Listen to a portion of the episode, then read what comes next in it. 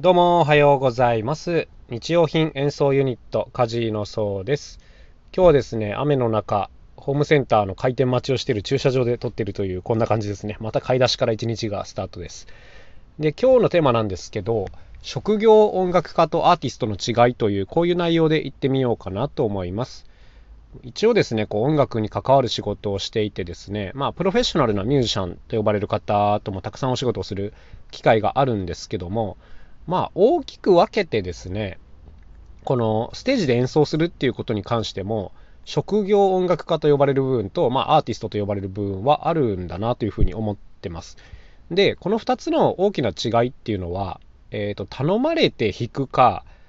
自分で作って弾くかっていう、まあ、こういうところだと思うんですね。まあ、あの、わかり、割と分かりやすい違いかなと思うんですけど、例えば、こう、職業音楽家の代表的な例で言うと、あの、結婚式で弾く方とかね、あの、あと BGM を弾く方とか、もうこういうのは職業音楽家のもう代表的なものだと思います。えっ、と、基本的にはもうね、あの、卓越したスキルが必要ですね。もうどう考えても、この技術的に高いものが求められるっていうのと、あとはそうですね、やっぱりこう、仕事回していくっていう上では、ある程度のこの人間性というかね、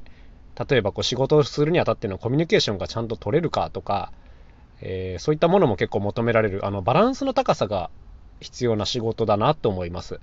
あとまあ、こんなこと言いたくはないですが、例えば女性であれば、やっぱりですね、これはもう事実として若い方がもてはやされるというかね、あの、仕事取りやすいっていう現実とか、まあこういったものは普通にありえますね。正直ね。で、まあこういったものが職業演奏家であると。基本的にはこのニーズというか、まあ、こういったものがある部分にこう自らの立ち位置を置くっていうこういう働き方ですね。はい、でそれに対してじゃあアーティストって呼ばれる人たちまあこれこれはね僕の基準なんですけどあのアーティストって呼ばれる人たちはもう基本的に頼まれてもないものを作る人ですね。あのこっちだなと思います。でこうもう自分のエゴ丸出しで作ったものをなんとかこう世の中に広めていこうと頑張る人たちっていうあの解釈を僕はしてるんですけどもつまりこの同じミュージシャンという枠ではあってもですね、この前者と後者は全く違う、その仕事のやり方が基本的には真逆であるっていうふうに思うんですね。で、これね、僕にとっては、これどちらもね、憧れの仕事なんですよ。もともと、この自分が学生の頃にね、目指したのは職業音楽家だったんですね。あの、ま、スタジオミュージシャンと呼ばれる録音の仕事をするのが夢だったんですけども、ま、スタジオミュージシャンなんかもまさにもう職業音楽家の代表的な例だなと思うんですけども、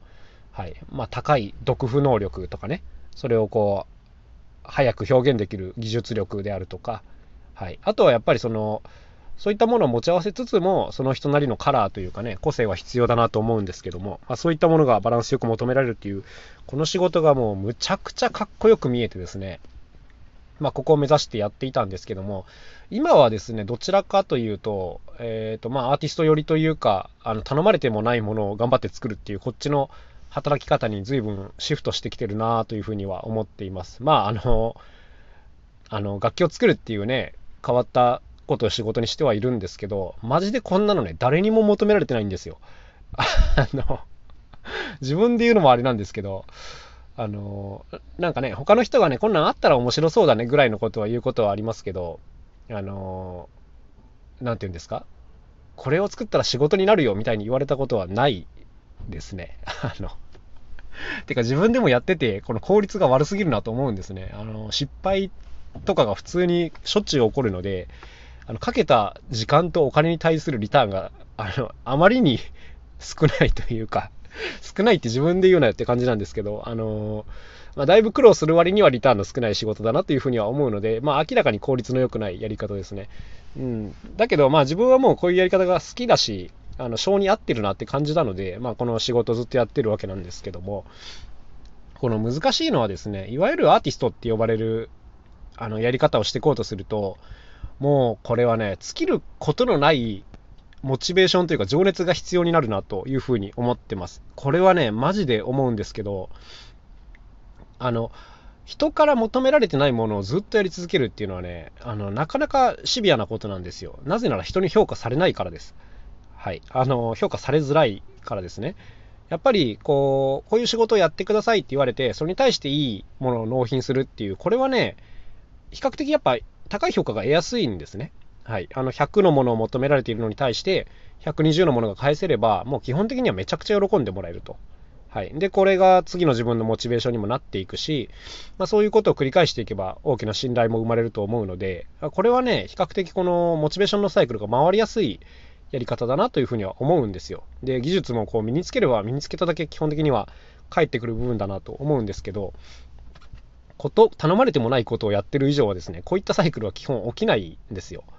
はい。あの、自分がこう頑張って頑張って作って、じゃあいざ世の中に出してみて、これがね、何にももう評価なんか、評価どころじゃないみたいな、あの、ほとんどの人に見てもらえないっていう、ここからスタート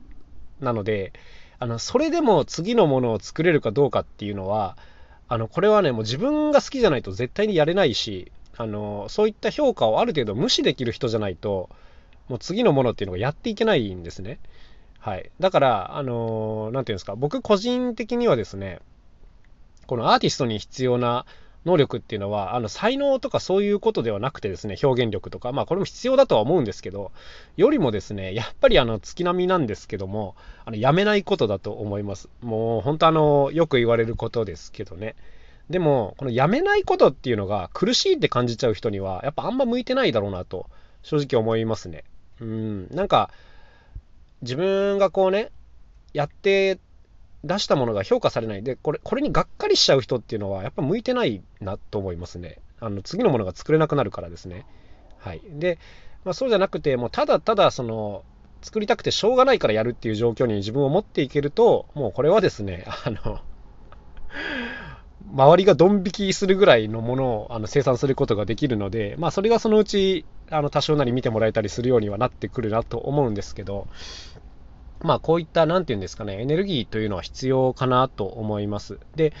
僕もですね、こう周りを見渡してみると、やっぱりこう、アーティスト肩着の人っていうのはね、少ないですね。職業音楽家の方に比べてね。はい。あの、というのは、こう自分自身が結構いろんなものを作るんですけど、割とあの、呆れられることが多いんですね。まだやってんのみたいな感じで呆れられることが多いんですけども、あの、僕自身こう、周りの人を見てると、あの、やっぱ頼まれ仕事をやる人が多いなっていう印象なんですよ。だから、ちょっと仕事のやり方がまあ違うなというふうに感じるんですけども、ただね、まあそんな自分にもですね、何名かこの、あ、この人やばいなって思ってる人はいてですね、えー、何回かこちらに出てきてる大表文明さんとか、えー、あの人は海洋ゴミから楽器を作るっていう活動をもうずっとやってますけども、やばい熱量ですね。ちょっとあの、見てて、うわ、やばいわって思うぐらい作ってますね。あと、こちらでちょっと名前は出せないんですけど、あるこう、ピアニストというかね、作曲家の方とかも、あのとんでもないクオリティのやつをずっと作り続けているという、こういうことをやってますね。もうアーティストだなと思うんですけども、あのなんて言うんですかね、もうとにかくこの生産力が強い人かなと思いますね。で、こういう生き方にやっぱり今は結構どっちかというとこっちに今は憧れてて、もう生きてるうちに少しでもたくさん作りたいっていう、こういう欲があります。あの、まあね、評価してもらいたい気持ちもゼロではないんですけど、やっぱそこをこう軸にしてしまうと、あの、次動けなる、あ次動けなくなるっていうのがね、もう自分で分かっちゃってるんで、まあ、ここはね、やっぱあんまりこう、無視してというか、うん、まあ自分がこれはいいって思えるかどうか、こちらの方をね、大事にしてやっていくのが大事かなっていう、まあそんなところですかね。僕自身はですね、やっぱりこう、年に何回かぐらいはいいのができるので、もうその時はですね、もうガッツポーズしまくりますね、自分の心の中ではね。いや、今回のは最高だわって言って、あの、今までの過去最高傑作ができたわってこう、自分で自分を褒めてあげるんですけども、まあこういう瞬間を味わってると、やっぱ戦うのはこう自分が相手になってくるので、はい。まあまあ、だんだんこう、いいものが作れていくのかなという、そういう感じです。で、こうやって作ったものが、やっぱりその評価されるとか売れるかっていうのは、またこれ全然別問題なんですね。で、こういった作ったものが比較的お仕事とかお金と相性が良いと、まあそれだけで生活していけますが、まあそれははっきり言って運かなと思います。タイミングとか、それを求める人がいるかどうかっていうのは自分にはね、コントロールできないことだと思うんで、まあまあまあ、あのとりあえずそれよりもまず自分の作りたいものを作ればというのがあの僕の今思っていることです。ということで今日はですね、職業音楽家とアーティストの違いという、まあ、こんな内容でお話をしてみました。まあ、何か参考になれば幸いです。ということで今日も一日頑張って工作していきたいと思います。また明日お会いしましょう。さようなら。カジノそうでした。